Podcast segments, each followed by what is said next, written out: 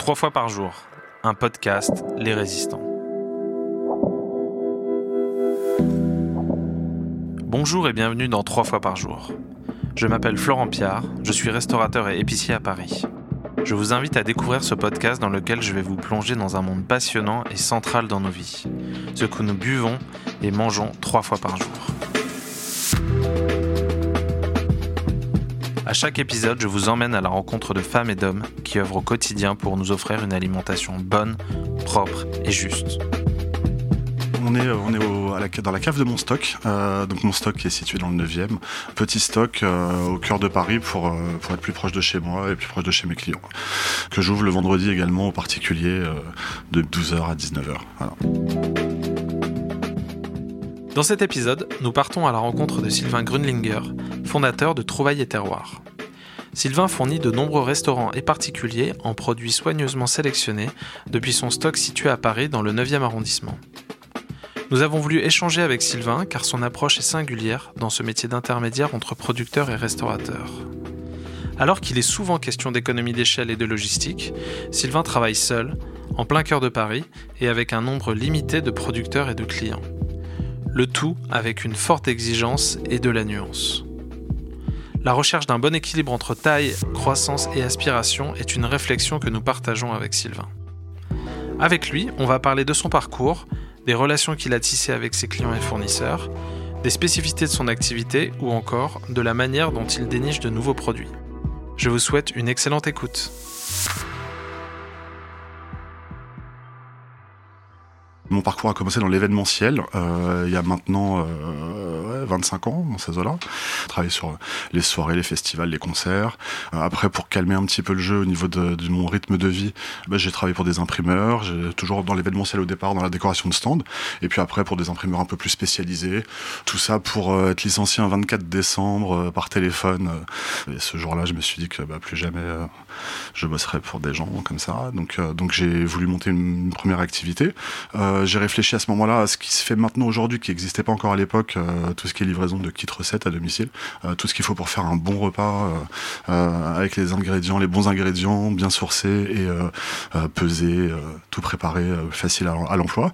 Et puis en réfléchissant à cette idée, en fait, j'ai bifurqué et j'ai monté ma première activité qui s'appelait le Bonhomme Bio, de livraison de fruits et légumes bio dans les entreprises, dans les sièges parisiens de chez Danone, L'Oréal et ce genre de, de structures.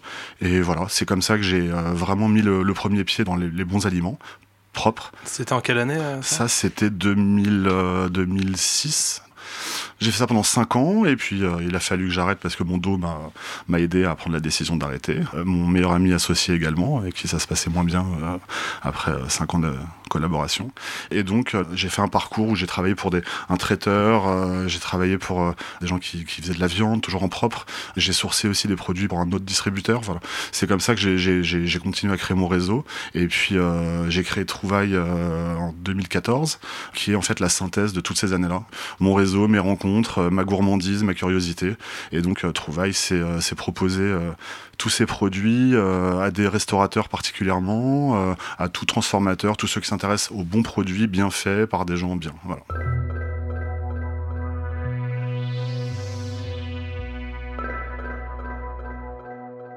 Est-ce que tu peux nous faire un, peu un tour d'horizon des principaux acteurs euh, du marché dans lequel tu es euh, Comment s'organise le marché de la distribution euh, B2B un peu euh, sur ce type de produit? Alors classiquement, enfin à, la base, donc, euh, on a les producteurs qui sont le maillon essentiel, la source de toute cette chaîne. ensuite, historiquement, ben, on a ce qu'on appelle les grossistes, hein, qui sont des distributeurs, qui centralisent la marchandise et qui la distribuent, qui la livrent aux restaurateurs. Maintenant, bon, de plus en plus, il y a aussi des, producteurs qui travaillent en direct, qui peuvent distribuer directement leurs produits, qui ont aussi la structure commerciale adapté.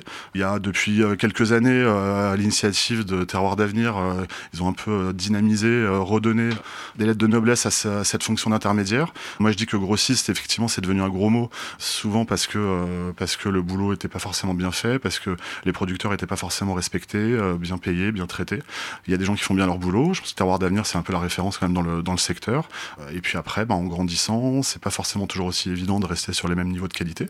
Euh, moi, c'est aussi pour ça que j'ai décidé de rester petit. Donc, je vois autour de moi hein, tous ceux qui grandissent, qui grossissent, ont les problèmes de, volume. plus on fait de volume, moins c'est facile de bien gérer ça, tant en, termes de respect du produit, de, la fraîcheur. la logistique devient compliquée, le personnel aussi, les gestion des problèmes de personnel. Donc, donc voilà. Aujourd'hui, il faut trouver les, solutions adaptées à échelle et à échelle humaine, j'ai envie de dire, pour que ça se passe le moins mal possible. Et le mieux possible, c'est encore mieux. Toi, du coup, tu as fait le choix de, travailler euh, seul? Oui, c'est un choix de pas grandir, malgré les, opportunités, malgré les demandes et la demande qui, grandit. Euh, mais euh, c'est aussi une obligation pour moi parce qu'en fait, j'ai une obligation par ma nature. Hein. je suis très très indépendant. J'ai un niveau d'exigence. il faut que la marchandise soit là où elle doit être, qu'elle arrive dans les restaurants pour qu'ils puissent la cuisiner le midi. Et pour ça, je compte sur moi surtout.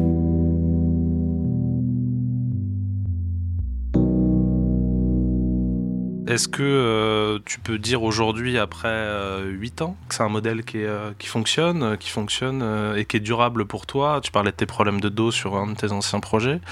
Aujourd'hui, tu te dis c'est pérenne à long terme, financièrement et puis physiquement euh, Oui, alors le modèle euh, a fait ses preuves euh, à mon échelle. Donc oui, la, société elle est, rentable depuis depuis le début. En la première année, j'étais encore indemnisé Pôle Emploi, ce qui m'a permis de bien bien construire, de pas courir après des clients coûte que coûte, donc de construire sereinement mon activité et ma trésorerie, qui me permet aussi d'être en phase avec mes valeurs, c'est-à-dire qu'une trésorerie saine, ça, permet avant tout de, de payer les producteurs sans délai, voire même avant pour certains, surtout au début, quand on se connaît pas. Moi j'aime bien, c'est rassurant. Donc le modèle il est viable, euh, la société elle dégage un petit peu de bénéfices euh, à la fin de l'année, je me paye euh, correctement, donc je travaille dur pour ça, mais j'ai pas de voilà. De, ce côté-là c'est c'est sain, c'est pérenne. Et puis effectivement moi le voilà l'alerte que j'ai c'est c'est au niveau physique hein, puisque c'est effectivement c'est précaire, je démarre très tôt le matin, entre 2 et 3 heures le matin en moyenne, mais je travaille pas le week-end, quasiment pas, enfin à part de l'administratif, donc il y a des côtés précaires, des côtés moins. Il y a, il y a un peu de volume, donc euh, j'essaye de limiter. C'est aussi pour ça que j'ai un fourgon. Enfin, de manière volontaire, euh, je prends pas la taille au-dessus parce que euh, je chargerai encore plus. Et donc, je préfère rester à cette échelle, à la fois en termes de nombre de clients. Je, je propose pas tous mes produits à tout le monde, en termes de volume aussi, de capacité. Je préfère jongler dans ce, dans ce périmètre-là pour être sûr d'y arriver, pour pas non plus trop trop me mettre dans le rouge au niveau physique, pas aller au-delà et continuer à trouver le, le rythme pour cette pérennité. Pour l'avenir, j'essaie de, réfléchir à d'autres solutions. Alors pas la sous-traitance, pas ce genre de choses de niveau logistique, parce que ça, je vois très bien comment ça se passe et ça me convient pas. Mais peut-être me rapprocher d'une structure ou deux, euh, enfin d'une structure complémentaire euh, pour trouver les bonnes solutions pour euh, pour continuer à satisfaire les clients et sans que ce soit trop trop prenant au niveau physique, au niveau opérationnel pour moi. Et qu'est-ce qui fait la, la, force de travailler terroir? Parce que là, tu parlais justement d'un truc dont on peut se dire c'est facilement externalisable, donc euh, le, transport typiquement, euh, livrer les gens. Qu'est-ce qui fait du coup que euh, ton service est singulier? Bah, Il y a la fiabilité déjà. Les cuisiniers, ben, ils ont un service à envoyer, il euh, faut qu'ils aient la marchandise pour, euh, pour, la cuisiner. Donc la fiabilité, euh, la souplesse aussi, parce que c'est vrai quand il n'y a pas deux, trois interlocuteurs différents, bah, c'est plus facile de répondre et c'est plus facile d'être réactif. La proximité, je travaille, je livre quasiment que dans Paris, hein, par une exception ou deux. Donc souplesse, proximité, fiabilité, et puis euh, le fait de livrer aussi, bah, c'est voir ses clients, c'est voir euh, voir comment évolue euh, euh l'ambiance dans une cuisine, euh, voir comment la carte évolue. Je fais pas que livrer, j'y mange aussi évidemment pour voir comment ça évolue euh, concrètement. Mais c'est bien de sentir, de voir les autres produits qui sont livrés aussi, de voir comment ces gens travaillent. Ça me permet de mieux les connaître et de leur proposer plus facilement les, les, les produits qui leur correspondent. Et puis bah, après il y a le, le facteur humain. Hein. Quand je viens livrer des produits. Je peux aussi faire découvrir une petite trouvaille euh, voilà, qui n'était pas prévue. Et, l'inverse. Hein. Moi, il y a pas mal de, producteurs ou de produits que j'ai rencontrés que en cuisine. Hein. Enfin, je, un chef qui va faire goûter euh, un produit, qui va dire bah tiens cette productrice a fait ça, ça peut t'intéresser euh, parce qu'elle est toute seule, elle est isolée, tout ça. Enfin bon, ça peut. Et voilà, de fil en aiguille, c'est comme ça qu'on trouve des produits et qu'on en propose. Est-ce que tu peux donner quelques éléments chiffrés euh, du nombre de clients que tu as en gros euh... Ouais, ouais. Ma liste de clients, euh, elle est assez mouvante, mais on va dire que je, je livre entre 30 et 60 clients régulièrement. Il y a ceux que je livre quasiment quotidiennement, ils sont peu nombreux. En tout cas, ceux que je livre une ou deux fois par semaine, ça c'est mon noyau principal, 20, trentaine de, de, clients. Après, il y a des clients qui viennent chez moi chercher juste certains produits, certains vinaigres spécifiques, d'autres produits plus pointus de manière occasionnelle Donc voilà, c'est un client quand même, mais c'est moins de boulot. C'est une fois de temps en temps, une fois par saison, une fois par carte, une fois par plat, une fois comme ça. Après, euh, en termes de volume, euh, je quantifie pas tout, mais on peut dire que euh, ça doit faire quand même une à deux tonnes de, marchandises par semaine dans ces eaux-là. Donc ça fait une centaine de livraisons par semaine. J'essaie de limiter. Qu'est-ce qui préside à tes choix quand tu choisis un produit? Déjà, le moteur de toute mon activité et de ma démarche, c'est ma gourmandise. Voilà, je suis gourmand, je ne m'en cache pas. Donc, euh, c'est vrai que j'ai tendance à sélectionner des produits déjà qui me plaisent à moi, euh, mais je me contente pas de ça parce que bon, on travaille pas que pour soi. Euh, mais c'est vrai que j'ai du mal à, vendre des produits que je n'aime pas. Un bon produit, bien fait proprement, c'est aussi le côté vertueux, responsable, labellisé ou pas, mais souvent c'est le cas pour plein de raisons. Et fait par des gens bien. C'est aussi, c'est pareil, pareil, on peut pas labelliser ça Hein, mais euh, les gens bien, c'est-à-dire des gens avec qui on s'entend bien, des gens euh, avec qui euh, il est agréable de passer du temps, avec qui il est agréable de discuter. voilà. Donc moi, ça, c'est vraiment c'est les trois bases. Ouais, c'est mon cahier des charges, on va dire, en termes de recherche de produits.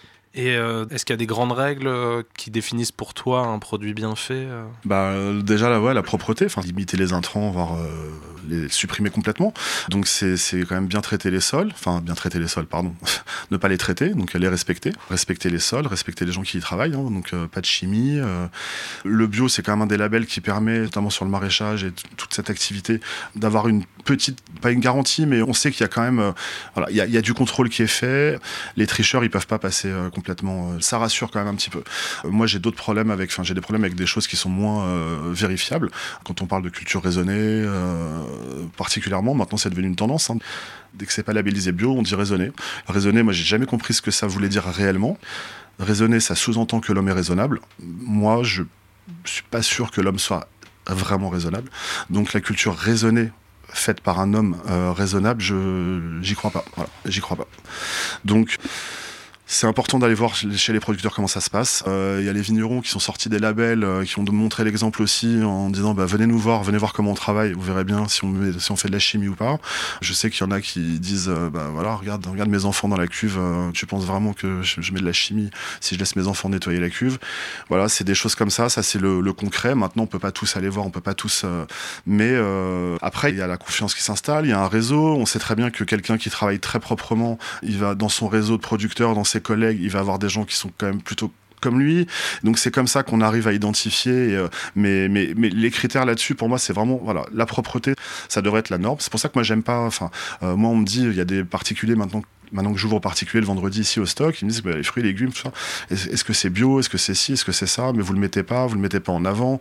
Moi, j'estime que, alors moi, tout est tout est, tout est propre, mais euh, j'estime qu'en fait, c'est pas à moi d'écrire que c'est comme ça. Euh, ce serait plutôt l'inverse, serait plutôt à ceux qui font de la chimie d'écrire que c'est chimique.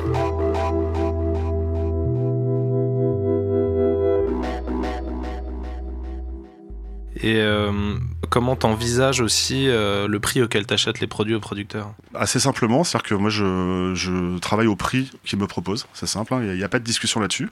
Ce sont eux qui font les choses, donc euh, c'est à eux d'en faire le prix. Ils ont, ils ont leur coût, ils ont leur... donc ça doit, ça doit venir d'eux. Euh, certains me disent mais ça, à quel prix tu crois que Je dis non non, c'est le produit vient de chez toi, c'est toi qui le fais, tu sais le temps que tu y passes, tu sais l'énergie que tu y mets. Et, donc moi je discute pas le prix, juste je sais le vendre ou pas, c'est mon seul critère. Donc si je sais pas le vendre, je dis bah sais pas le vendre. Par contre, euh, moi, il y a des produits sur lesquels j'accepte de faire quasiment pas de marge, très très peu, parce que le produit est exceptionnel et que je préfère diffuser un produit exceptionnel et que comme je fais d'autres choses à côté qui sont plus rentables, bah, je peux me permettre de faire euh, de quasiment pas de marge, voire 5% de marge sur certains produits, parce qu'ils sont déjà très chers et qui sont tellement dingues que j'ai juste envie de les partager. Voilà. Donc euh, moi, je discute pas de prix avec les producteurs. Voilà, je prends les quantités qui me conviennent. Quand euh, ils ont besoin d'un coup de main parce qu'il y a beaucoup de produits qui sortent à un moment donné, eh ben on trouve les solutions, euh, d'autres débouchés euh, pour sortir les produits. Si un producteur a des soucis, si on l'aide pas, demain il est plus là. Donc si demain il est plus là, nous on n'a plus ces produits. Donc on a tous un rôle à jouer Quand il y en a qui ont des soucis de trésorerie, moi je peux proposer de l'avance ou ce genre de choses. Ils sont, en général, ils acceptent pas. Et puis sinon, bah voilà, en tout cas la régularité, le fait de, de payer sans délai, c'est important pour eux, c'est rassurant pour eux. Ils savent que il n'y a pas de, il a pas de souci. Et puis même même arrivé de dire, bah non, c'est pas assez cher. On va faire un euro plus cher, on va faire deux euros plus cher. Je vais acheter plus cher parce que de toute façon, bah, je saurais le vendre. voilà, ça doit pas être un sujet en fait, le, prix avec le producteur. Et quand ils ont des soucis, enfin moi j'ai eu l'exemple avec un producteur qui faisait du maïs. Hein. il a eu la pire dans le maïs, donc ces maïs, ils avaient, euh, ils étaient tous euh, bouffés par le coin. Donc ils n'étaient pas vendables. Lui, il bosse beaucoup avec Biocop des gens qui sont censés être vertueux, tout ça, disent bah non, non, c'est pas vendable, euh, on, les prend pas. Et ben moi j'avais envoyé direct un message à, mes clients restaurateurs, je dis bah voilà, les maïs euh, ils sont comme ça, il y a juste le bout qui va être piqué, donc vous allez couper, euh, et puis bah moi je vais vous livrer les maïs, et puis vous me direz après combien vous avez perdu dessus, 20%, 30%, 40%, et puis ils ont tous joué le jeu, on a éclaté tous les maïs de Jacques, et lui depuis, bah c'est sûr qu'il a compris que les restaurateurs, ce qui bosse pas avec les restos, il a compris que les restaurateurs ça pouvait travailler comme ça quoi. Mon sang maïs était tellement dingue qu'évidemment de toute façon ils se sont pour, euh, pour l'avoir. Mais voilà, juste couper un bout et, dire à la fin, bon bah voilà, on enlève 20%, on enlève 30% sur le, sur le volume livré, c'est tout quoi. Mais on lui a tout passé. Deux ans après, lui, il a eu euh, ses petits marrons qui n'ont pas grossi parce que euh, il a fait trop sec. Donc ils sont restés, il y en a beaucoup qui sont restés trop petits, tout petits, mini comme ça, comme taille de pomme. Et bah, du coup, les mêmes biocop, ils ont dit, bah non, on, va pas les vendre, ça va pas le faire, ils sont trop petits.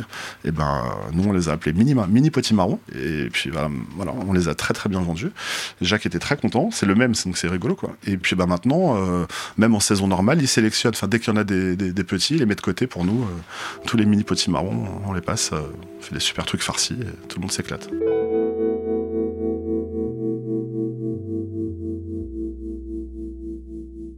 J'imagine que tu fais pas la même marche sur tous les produits, comme, comme dans n'importe quel entreprise. Est-ce que, euh, justement, vu le nombre de clients que tu as, est-ce que tu privilégies aussi les clients qui te permettent de travailler sur un large spectre euh, j'imagine que par exemple les fruits et légumes, c'est peut-être là où tu marges le moins.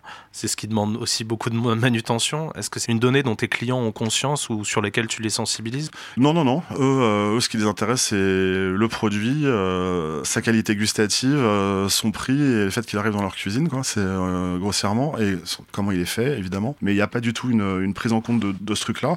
non, non, moi, la prise en compte, c'est quand on commande deux colis de citron une fois, deux fois, trois fois, et puis en en, 4 livraisons, ça a fait 120 euros de chiffre d'affaires. Bah, j'ai juste dit au bout d'un moment, bah non, les gars, euh, enfin, soit vous, vous gonflez un peu votre commande, enfin, soyez, vous savez bien que ça c'est pas, c'est pas possible. Un, c'est pas rentable, mais c'est même pas mon problème. C'est surtout que ça a pas de sens de, livrer 30 euros de marchandises. Qui fait ça? Bah, pas moi. Donc, euh, on annule et puis voilà, et puis j'ai plus de nouvelles. Donc, euh, mais c'est pas grave. Ça, se fait naturellement. Voilà, moi, il faut juste que ça ait du sens. Mais moi, livrer quelqu'un avec qui ça se passe très bien, lui livrer juste les produits sur lesquels j'ai moins de rentabilité, ou bah, j'en ai et voilà, ça se passe bien. D'une manière, à partir du moment où moi je suis autonome pour livrer, j'ai la clé, je livre quand je veux la nuit, euh, je perds pas de temps, etc. Bah ça me va. C'est dans un quartier où je peux, ça va. C'est s'il y a deux trois de ces éléments qui sont pas là, c'est que c'est chiant à livrer, c'est pas pratique et en plus si je regarde vraiment, c'est pas rentable, évidemment, euh. Mais je me dis que la rentabilité qui est peut-être plus faible à un moment donné avec ce client-là, bah, demain, enfin, je veux dire, moi, je préfère euh, envisager le temps long. C'est au contact des producteurs que j'ai pris cette échelle. Euh, moi, j'ai toujours été dans l'instantanéité. Bah, si c'est pas rentable et que de toute façon ça va s'arrêter à, un moment donné pour une raison euh, X ou Y, bah, voilà, on s'en fout.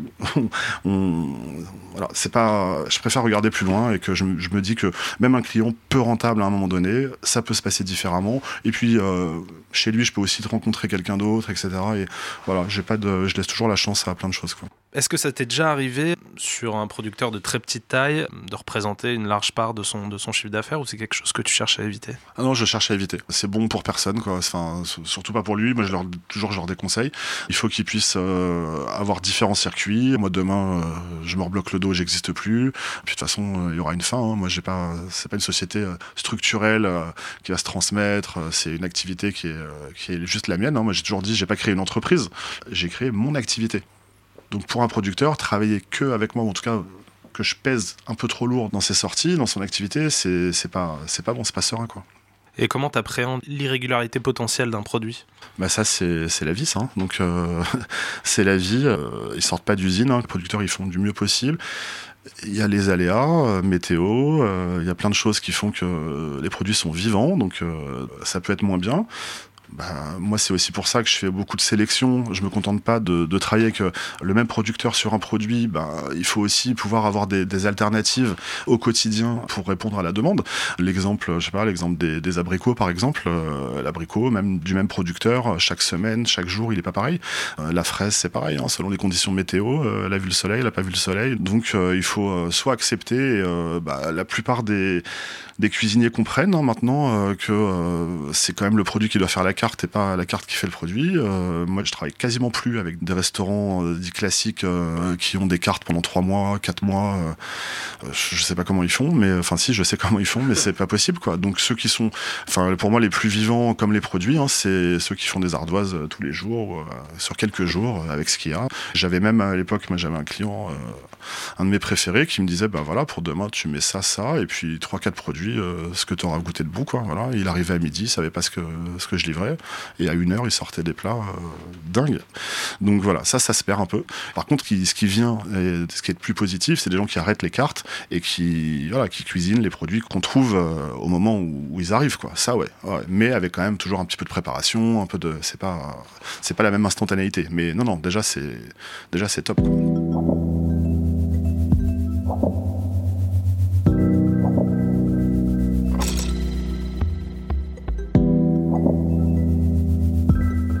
Comment tu mets en lien les, producteurs avec les, les, cuisinières et les cuisiniers Quand ils peuvent venir sur Paris, bah, on va souvent euh, déjeuner ou dîner euh, bah, chez les clients qui utilisent les produits, donc c'est déjà un bon moyen. Et puis quand euh, des cuisiniers peuvent aussi bah, sortir de leur cuisine et aller rencontrer les producteurs, on essaye aussi de, faire ça. Donc voilà, c'est chez l'un, chez l'un, chez l'autre. C'est pas toujours possible parce que évidemment, souvent quand un producteur fait appel à moi, travailler avec moi, c'est que bah, il a pas le temps. quand c'est des petites structures, le temps disponible, il est là pour produire, pour travailler la terre, pour transformer, euh, et que euh, bah, souvent c'est pas des natures non plus, euh, ils aiment pas trop quoi, hein, les voir. Alors ils aiment bien une fois de temps en temps, mais sinon c'est pas leur truc d'aller d'aller comme ça faire une tournée client. C'est pas comme les vignerons hein, qui viennent une ou deux fois et qui font la tournée dégustation tout ça. C'est ça dépend, mais ça dépend des typologies. Mais nous, enfin c'est moins le cas. Mais par contre, moi je mets un point d'honneur à voilà manger régulièrement quand ils peuvent venir à Paris, aller manger chez les clients et, et c'est chouette quoi. Et c'est quand même différent quand c'est le producteur qui peut parler de sa démarche et, euh, et, de son parcours et de ce qui en sort plutôt que moi. Euh, voilà, ça c'est un, bon moyen. Après il y a les réseaux aussi. Hein, euh, quand le, producteur est très content de voir ses produits présents dans un plat. voilà, aujourd'hui cette communication réseau, elle, facilite aussi le contact entre eux. Il y, a probablement des restaurateurs qui communiquent aussi sur le fait qu'ils travaillent avec toi? Est-ce que c'est quelque chose qui te dérange ou est-ce que euh, Bah c'est nouveau. Enfin c'est vrai que c'est récent, mais j'étais pas habitué à ça. Mais bon, faut l'accepter. Il y a les bons côtés, les mauvais côtés de, ce, de cette communication en réseau. J'accepte. Euh, ça m'a beaucoup aidé euh, pour constituer mon réseau, que ce soit clientèle, même producteur. Il y a des producteurs aujourd'hui qui me contactent parce que ils m'ont connu sur les réseaux. Quand ils voient que je fournis tel ou tel chef, ils se disent que ça doit être sympa. Donc j'en accepte les petits travers, alors qu'il y a quand même énormément de bons côtés. Oui, puis vous n'êtes pas non plus euh, légion euh, sur, euh, sur ton créneau. Quoi. Tu parlais de terroir tout à l'heure, il n'y a pas non plus 1000 personnes qui, non, non, qui non. durent aussi dans le, dans, le temps. je, pense qu'il n'y en a pas assez. La demande, elle grandit sur les beaux produits, vraiment, avec la nouvelle génération de, de cuisiniers, de cuisinières la demande grandit, mais euh, la production commence aussi un peu à, grandir. Hein. Les nouvelles générations se mettent aussi à produire plus propre et tout, donc euh, et des belles choses. Donc euh, voilà, maintenant il faut que les, intermédiaires, quand il y a intermédiaires, se mettent aussi au niveau et, et s'améliorent et gagnent en fiabilité, gagnent en respect en amont, en aval.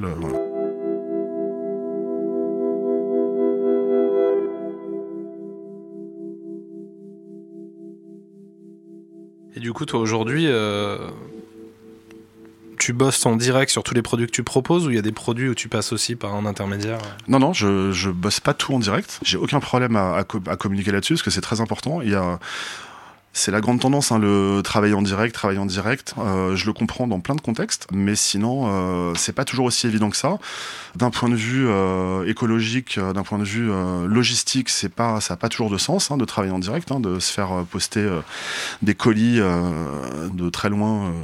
Et puis, il faut aussi comprendre que les intermédiaires qui ont des relations avec des producteurs depuis 20 ans, 30 ans, mais des vraies bonnes relations durables. Nous, dans le bio, les, bons produits, les très bons produits, ils sont déjà identifiés depuis longtemps. Je veux dire, c'est pas que des producteurs qui, se sont installés il y a deux ans. Hein. Donc, euh, quelqu'un qui travaille déjà avec un grossiste depuis 20 ans, 30 ans, 40 ans, comme ça peut être le cas, bah allez voir pour essayer d'avoir ces super produits en direct. Vous pouvez toujours essayer. Hein. Moi j'ai essayé. Hein, souvent. Bah non, ça marche pas, c'est pas possible. Pourquoi il vous donnerait à vous des produits et plus à l'intermédiaire avec qui il travaille depuis 20, 30 ans, avec qui il a noué des, relations euh, étroites, euh, qui l'a aidé dans les moments où il était pas bien, qui est capable de lui sortir tous ses produits à tout moment quand il a besoin, qu'il pleuve, qu'il vende, qu'il neige. Donc c'est pas possible. Donc moi je préfère aller chercher, trouver ce bon produit. C'est pour ça que je, je chine aussi quand je vais à Rungis. On parle d'une micro, d'un micro îlot de, beaux produits euh, que je sais trouver à Rungis. Je sais chiner des produits comme euh, là, j'ai un petit poids depuis une semaine, mais moi, j'ai jamais goûté ça. Euh, et ok, bah, je l'achète à un intermédiaire. Il est où le problème? Donc il y a deux intermédiaires. Il y a un intermédiaire qui a la chance d'avoir ce produit-là, et il y a moi, je suis l'autre intermédiaire qui a la chance de pouvoir aller le goûter et de dire moi, je veux ça pour mes clients. Et maintenant, j'ai mes clients derrière qui tous les jours m'envoient des messages en disant mais ce petit poids, il est magique, il est magique. Donc c'est aussi ça la réalité du terrain. C'est pas que la relation directe. Ce qui compte, c'est le produit le trouver, le, rendre accessible. Voilà. Et puis, bah, un, producteur qui, a un bon produit comme ça, mais euh, à côté de ça, qui a d'autres produits qui ne te correspondent pas, bah, c'est normal qu'il envoie ça à un grossiste qui, lui, a des clients qui vont euh, être intéressés par les autres produits. Enfin, faire une palette complète avec euh, plein de choses différentes dessus. Tout va pas m'intéresser moi, mais si je fais venir juste le produit qui m'intéresse, ça aura pas de sens euh, économiquement et en termes logistiques. Donc tout est compromis quoi. Faut trouver les bons compromis, pas faire n'importe quoi, pas faire en sorte que le produit arrive à des prix dingues non plus parce qu'il y aura eu deux intermédiaires. Bah, quand on fait ça, bah, on rogne un peu sur sa marge, mais bon, moi je préfère rogner sur ma marge encore une fois et, proposer un produit qui sort du lot et qui, qui, qui satisfait tout le monde. Donc même si la tendance allait à travailler tous les produits qui sont autour de chez soi, malheureusement on est en région parisienne qu'on m'explique que des cerises de région parisienne euh, seront aussi bonnes que les cerises qui vont bientôt arriver là de chez Nadège et Vincent euh, en Provence. Mais moi je veux bien, mais euh, j'ai quand même un peu de mal. J'ai jamais goûté ouais, comme ça. Donc euh, c'est comme ça. Hein, c'est pas. Faut, faut raisonner terroir. J'irai jamais chercher un produit qui est autour de chez nous. Euh, J'irai jamais le chercher ailleurs. Mais autour de chez nous, ça veut dire quand même. Euh, pour moi, la Provence, c'est pas le bout du monde. Quoi. Il y a quand même beaucoup de bons produits qui viennent de là. Enfin, le terroir, il a, il a quand même son mot à dire. Mais après, quand on fait venir de la marchandise de plus loin, il faut juste être cohérent, faire des choses, euh, comme je le disais tout à l'heure, pas se faire livrer euh, 50 kilos de marchandises euh, pour venir de, Provence, c'est pas, ça va pas quoi. Donc, faut trouver les solutions logistiques, faut faire des choses cohérentes, euh, massifier avec d'autres, avec des collègues, euh, faire des palettes entières euh, qui arrivent à Ringis, parce qu'on a beau dire Ringis ce qu'on veut, mais Ringis c'est une plateforme logistique. Ringis c'est un monde complètement à part dans lequel moi je j'ose pas m'y perdre. Donc moi je reste tout à fait dans mon, ma petite enclave chez les deux trois acteurs chez qui j'arrive à aller parce que je sais que je peux trouver des, belles choses et qui correspondent à mes, à mes critères. Par contre, je vois autour, d'ailleurs je vois, non, je, je passe au travers et, et je veux pas voir. C'est une usine à, à distribution de fruits et légumes. Donc il y a, y a, tout et rien. Mais comme il y a tout, dans le tout, on arrive à trouver les deux trois petites pépites qui peuvent m'intéresser.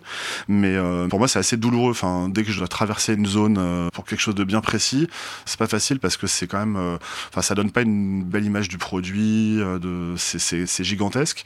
Et au-delà de la, de la taille, on voit vraiment, enfin voilà, on voit des fraises tous les jours, euh, enfin toute l'année, des tomates, tout ça. moi, ça me pique les yeux, ça me fait mal, euh, ça me fait la même chose que quand j'entre dans un hypermarché. Donc, je suis pas à l'aise. Et heureusement, sinon de toute façon j'arriverais pas à aller à Rungis. Heureusement que voilà l'endroit où moi j'arrive à, à, chercher des produits où je fais venir ma marchandise, c'est complètement euh, préservé de cette ambiance qui est euh, quasi animale, hein, qui en tout cas moi qui me fait peur quoi. Mais euh, mais ça coûtera toujours moins cher de faire venir une palette à Rungis que de faire une livraison de, de Montreuil à Boulogne. Une palette entière avec 500 kilos de belles marchandises dessus qui vient d'Avignon, ça coûte 60 euros en frais. Un peu plus en ce moment. Il y a des gens aujourd'hui qui font des chronopostes avec 5 kilos de marchandises, ça coûte 30 euros. C'est complètement dingue. Il y a des producteurs qui envoient 50 colis de 5 kilos le même jour à Paris, quoi, à 50 restaurants différents. C'est pas possible, c'est pas possible, c'est pas possible.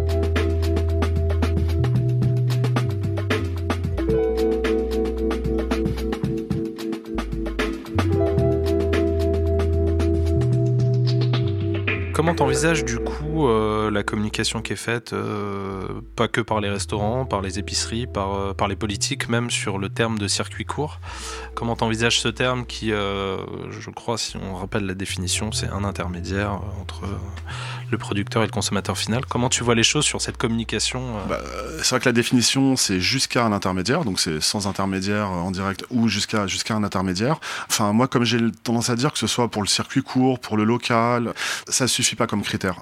Donc déjà, euh, moi, un, local en circuit court, si c'est pas bon, ça m'intéresse pas. Le circuit court, si c'est pas propre, ça m'intéresse pas.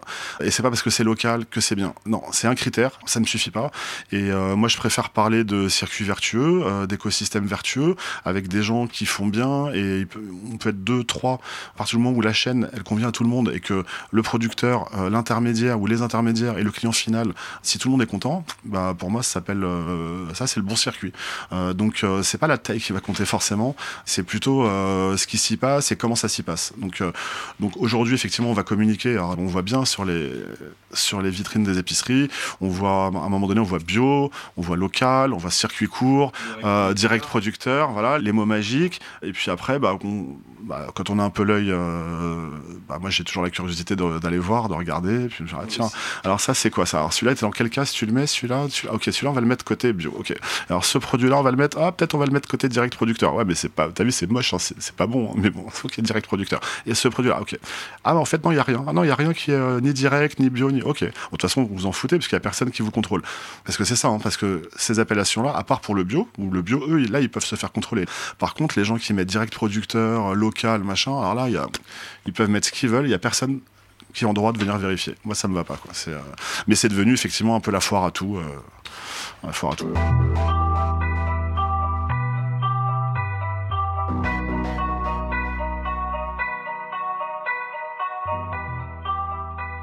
Et euh, le fait que les, restaurateurs euh, mettre sur leur carte le nom des producteurs euh, Tu penses que c'est bien? Tu penses que c'est euh, pas nécessaire? Bah, pas toujours nécessaire. Et puis en plus, euh, souvent, bah, vous vous rendez compte qu'il y a peut-être trois ou quatre noms, dans le meilleur des cas, qui vont être indiqués, alors que bah, des producteurs, et enfin en tout cas des gens chez qui ils se fournissent ou des produits qu'ils utilisent, il y en a des dizaines, voire des centaines. Donc c'est toujours compliqué. C'est réducteur, c'est des effets de mode, il y a tel et tel maraîcher ou producteur à la mode, donc c'est bien de l'indiquer.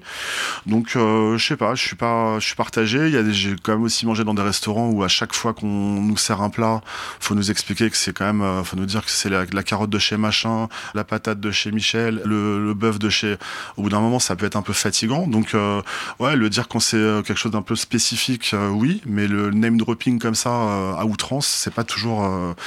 Moi, je suis plus pour une liste de producteurs réguliers, récurrents à la fin d'une carte ou sur une ardoise dans un restaurant. Ça me parlera plus. Et puis, il y en a qui maintenant aussi même indiquent hein, les, même des intermédiaires avec lesquels ils travaillent, hein, des terroirs d'avenir, euh, parfois moi ou d'autres. Il y a des gens qui, comprennent que c'est pas un gros mot hein, de dire que bah ouais, je, travaille avec quelqu'un qui me sélectionne les produits, euh, je fais pas tout en direct. Euh, c'est la religion du direct, c'est pas la vérité quoi. C'est pas que c'est pas c'est pas que ça quoi.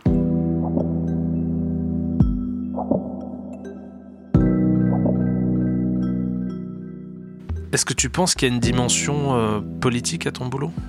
Honnêtement, je me suis jamais posé la question. Je sais pas si essayer de faire bien, c'est un sens politique, ça. Mais euh, moi, mon, moi, mon boulot, c'est juste essayer de faire bien, de rendre les produits accessibles, de les partager et pas uniquement euh, de les réserver à l'élite. Hein, euh, pour ça que aussi je préfère euh, baisser les marges sur certains produits pour que pour les rendre accessibles et les travailler pour que le producteur les, les sorte et pour que les gens les, les découvrent. Donc on peut y voir une petite un petit sens politique. Hein. J'ai pas dès qu'on parle de bah, de durable, de cohérence, de temps long, bah, c'est sûr qu'on est moins on est moins dans l'ultra capitalisme. Hein, c'est sûr. voilà.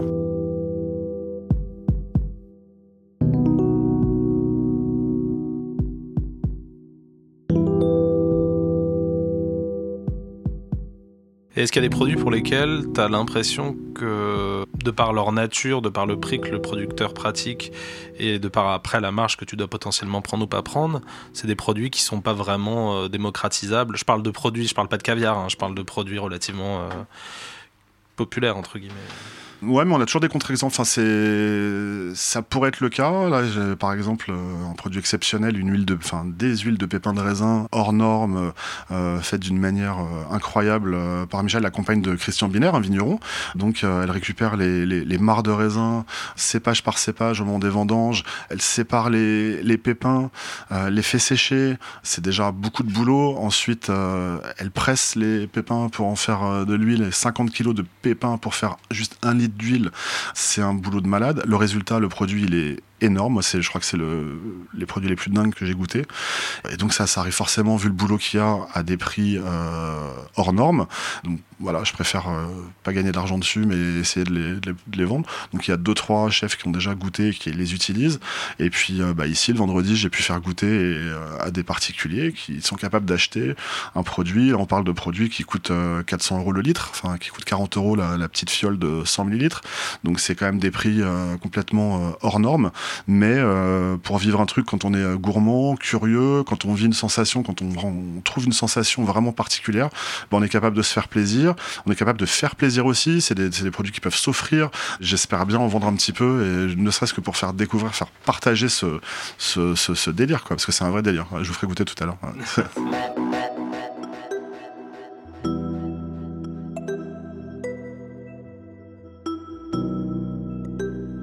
Et sur le futur du métier, comment tu le... Bah, J'espère qu'il y en a d'autres qui vont se lancer, euh, que ça, va insuffler encore autre chose de positif. Moi, l'avenir, je le vois encore, euh, voilà, encore plus d'adaptation, euh, encore plus d'adaptation, parce que les conditions, euh, les, voilà, on a connu des crises, on a traversé, on s'est adapté toujours en permanence. Euh, certains restaurateurs aussi, euh, les, les, clients, les particuliers, les clients finaux se sont adaptés aussi. Donc il faut juste pouvoir trouver. C'est pour ça que l'échelle aussi de, de la structure dans laquelle on travaille est importante, parce que c'est quand même beaucoup plus facile dans une petite structure de s'adapter que dans des gros systèmes. Donc euh, voilà, moi je pense que l'échelle est importante, pas grossir, s'adapter, rester proche des producteurs, proche de, ceux qui font les choses après, et c'est comme ça qu'il va falloir. Euh, et puis, euh, et puis toujours euh, s'entraider davantage, plus d'entraide, un peu plus de solidarité.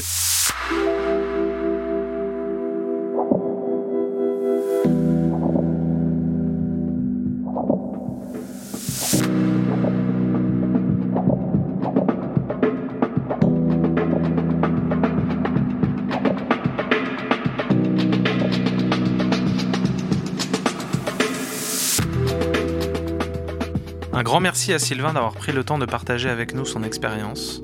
Vous pouvez le retrouver et découvrir ses produits tous les vendredis au 10 rue Alfred Stevens dans le 9e arrondissement de Paris. Merci également à l'équipe de 3 fois par jour, Vincent Deck à la production, Eleonore Ardelano et Arthur Cohen à la conception. On se retrouve très bientôt pour un prochain épisode de 3 fois par jour.